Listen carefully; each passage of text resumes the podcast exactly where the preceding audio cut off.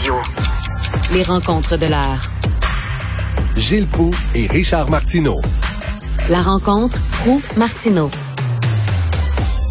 Gilles, les antivax qui brandissent l'étoile jaune, on devrait peut-être leur payer un voyage pour qu'ils aillent faire un petit tour à Dachau et voir ça, les camps de concentration là-bas.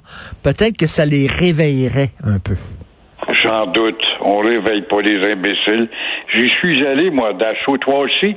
Ben, à Auschwitz, non, je suis pas, je suis pas allé, euh, non, je suis pas allé à Auschwitz. Moi, je suis allé euh, au musée, je suis allé au musée de l'Holocauste de, d'Israël.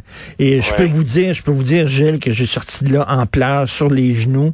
C'est extrêmement difficile et j'imagine qu'aller voir Auschwitz aussi, ça doit être assez spécial. Tu sors là, je te mens pas, appesanti tu te sens avec un poids sur les épaules inimaginable de voir ces montagnes de valises, les jouets d'enfants, les cheveux qu'on recyclait pour faire des tapis. C'est inimaginable de voir tous ces films qu'on nous a répétés des millions de fois et il y a encore des imbéciles qui comprennent pas.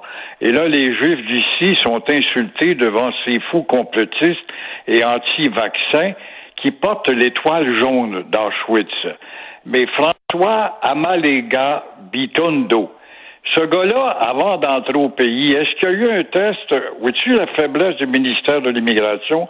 Est-ce qu'on y a fait passer un test de connaissance, d'intelligence, à savoir? Ah, ben, il y a bien les Québécois de souche qui sont nés ici, qui sont aussi stupides que lui. Ça, je peux vous le ah, ben dire. Oui, il y en avait, faut voir les photos. C'est sûr que les Québécois là-dedans, des tricotés serrés. Écoute, ce gars-là, avec son micro, qui est capable de hurler dans un porte-voix, qui porte la croix, puis euh, l'étoile, puis elle va rester l'étoile jaune. Il compare François Legault à Adolf Hitler. Alors voilà un fin connaisseur, il n'y a pas de doute, mais il ne nous a pas montré hier la voie ferrée qui mène vers notre Auschwitz à nous autres. Où est-ce qu'il est, notre Auschwitz à nous autres au Québec?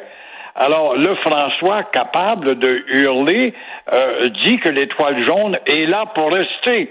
Voilà que la communauté juive est outrée, on peut comprendre. Oui. Et euh, il y avait une dame qui suggérait qu'ils viennent donc voir visiter le musée de l'Holocauste à Côte-Saint-Luc. Il, il, allé, il, est, très beau. Il est très beau le musée de l'Holocauste à Côte-Saint-Luc. Effectivement, j'invite les gens.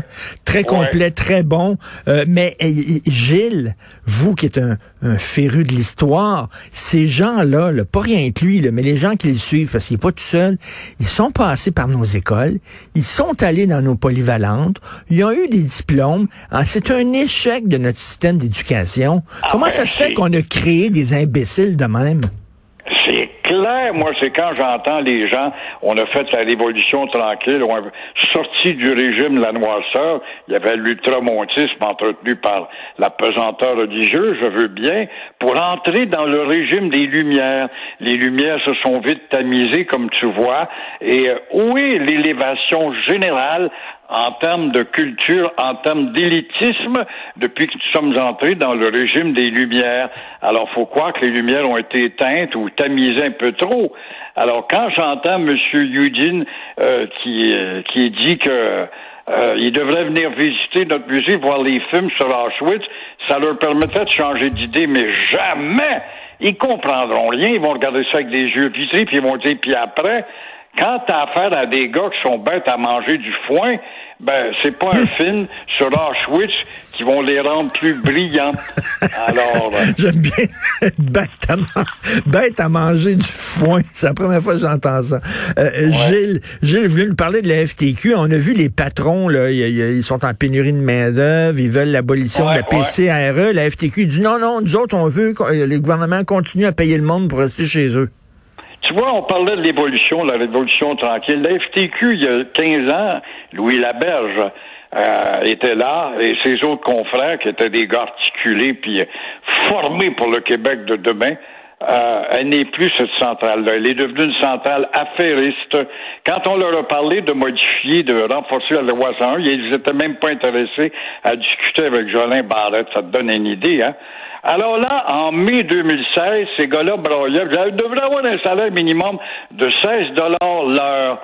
Oh, c'est sûr que le Conseil du patronat n'aimait pas ça à l'époque, puisque ça faisait mal aux petites entreprises dont plusieurs ont fermé. Voilà qu'en août 2021, pas plus tard que le 17 août hier, la FTQ vient solliciter à nouveau un salaire minimum à 18 dollars l'heure. Dès le 1er septembre, on prépare la rentrée de dire la grande centrale syndicale. Ça fait grogner le conseil du patronat, il n'y a pas de doute. Mais il faut rappeler à la FTQ qu'à 16 dollars l'heure ou à 18 dollars l'heure, comme ils le souhaitent maintenant, euh, on n'est pas capable d'avoir des Québécois dans le champ pour ramasser des patates. On parlait de gens bêtes à manger du foie à quatre pattes. Et que l'OCDE l'a dit, l'OCDE, c'est sérieux ça. Le Canada est un des pays les plus improductifs des pays industriels. Pourquoi? Pour son trop grand nombre d'improductivité dues à des congés. tu vois qu'on n'est pas sorti du bois. Non, oui, le gars qui a pas de job, il va au bureau l'assurance chômage, puis il regarde les jobs qui, qui, qui mettent, qui sont disponibles, puis il dit Ah, moi, je fais pas ça, moi. J'irai pas faire ça. Voyons donc, je suis meilleur que ça, moi, là. Je veux rien ben savoir. et, Trudeau me donne de l'argent en attendant. Puis là, puis là, si, tu, si tu payes, là, mettons, si tu augmentes le, le, gars le moins bien payé là, de, tout, de tous tes employés, celui qui est au salaire minimum, si tu l'augmentes à 18 pièces, ben il faut que tu augmentes toutes les autres. Il faut que tu augmentes toutes les autres, toute l'échelle salariale au grand complet. Ça fait beaucoup de dépenses pour un, pour un, patron de dépanneur ou un patron ben, d'épicerie. Exactement. Le gars du dépanneur, qui a, il a déjà une ou deux employés euh, à 16 piastres, là, puis on passe à 18 je suis pas certain, écoute, ils ont la misère, ils travaillent 7 jours par semaine, c'est quasiment 20 heures par jour, un dépanneur. Alors, c'est ce que les statistiques avaient démontré au Conseil du patronat, qui disait que, ben oui, mais il y en a combien de douzaines qui ont fermé à cause de cela? Enfin, c'est bien sûr que c'est beau qu'on ait 18 piastres de l'heure, mais nous ne sommes pas un Eldorado au Québec. On n'est pas dans un Eldorado, je pense pas. On est tellement niaiseux qu'on répète. Tu sais, Richard, toi qui travailles dans les médias depuis combien de temps, les médias, la radio, la télé, les journaux, les magazines, c'est des, des instruments de persuasion. Ça sert à persuader, à l'élévation de la connaissance. Ben, c'est drôle, hein? Moi, je suis mauditement tanné de suivre les, activités parce qu'on m'a dit que les médias, c'était des instruments qui servaient à éveiller. C'est là qu'on voit la faiblesse des médias dans l'actuelle crise depuis un an et demi. T'allumes ton écran et qu'est-ce qu'on voit? On voit une seringue, on voit une épaule avec une aiguille dans l'épaule, on voit un spécialiste des microbes, on voit un immunologiste, on voit un autre microbiologiste un peu plus tard, on voit un docteur de tel hôpital ou une doctoresse d'une clinique le mot euh, COVID-19 a été remplacé ah, par le mot Delta, désinfectant, masque, euh, confinement, lavez vos mains, soyez distants. Justement, la distanciation prend de l'ampleur avec ceux qui n'y croient plus tellement qu'on s'est fait tabasser par les médias depuis un an et demi avec que ça, puis ça, puis seulement que ça. Alors, ne vous demandez pas pourquoi il y a des complotistes qui grossissent leur rang, malheureusement. Ben là, on est écœuré, là. Là, on est vraiment tanné. Et euh, il faut que le gouvernement nous montre la porte de sortie. Il va falloir qu'il y ait un plan de sortie de crise. Ça va prendre parce qu'il va toujours avoir des, des cas de COVID. Il va tout le temps en avoir, comme il y a des gens qui ont des pneumonies, comme il y a des gens qui, bon, il, va avoir des morts. Puis tu, à un moment donné, là, c'est pas vrai qu'il faut attendre qu'il y ait zéro mort, zéro cas pour dire c'est fini. À un moment donné, il va falloir apprendre à vivre. nous le bout du tunnel le problème, euh, euh, Richard, des pays qu'on a cités en exemple, on les revoit rechuter. Fait qu'on voit que la maladie est plus forte que la science, là. Hey, êtes-vous content? Les talibans ont changé. Ça a l'air qu'au lieu de se faire sauter avec 15 bâtons de dynamite, ils vont se faire sauter avec 10 bâtons de dynamite.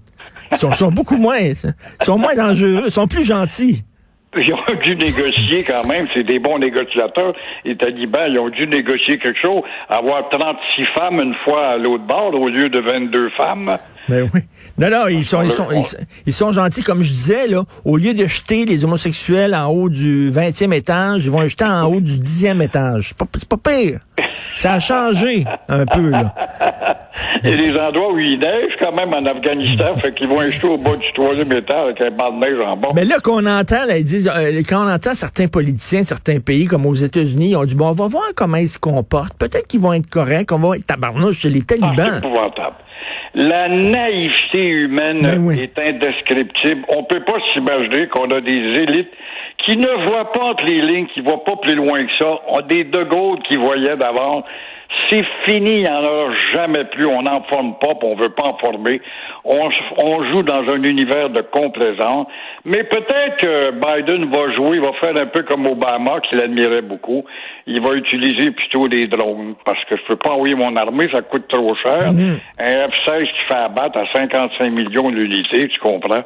On va envoyer des drones, peut-être. Mais ça va prendre des espions sur le terrain pour dire, hey, là, il y a quand ben même une chambre forte qu'il faudra visiter. Non, ça va être ça va être bizarre. La guerre avec des drones, c'est que le gars part à 9 h le matin, là, puis il dit à sa femme, je vais aller faire la guerre, puis je reviens à 5 h. Qu'est-ce qu'on mange à souper? Je reviens à 5 h.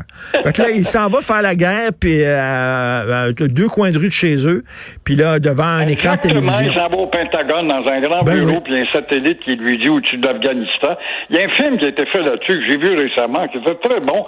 Le gars en fait une dépression tellement qu'il est écœuré de ce métier, de voir que son métier, c'est de tuer à distance. Ben oui. Dans le secret auprès de sa famille. Ben oui, comme un jeu vidéo. Pouf, pouf, là, poum, je l'ai eu. Il revient à, 5 heures pour souper. Demain, il m'en a tué deux autres. C'est ça, et j'ai tué malheureusement quelques enfants qui n'avaient rien à voir avec les cochons qui étaient là.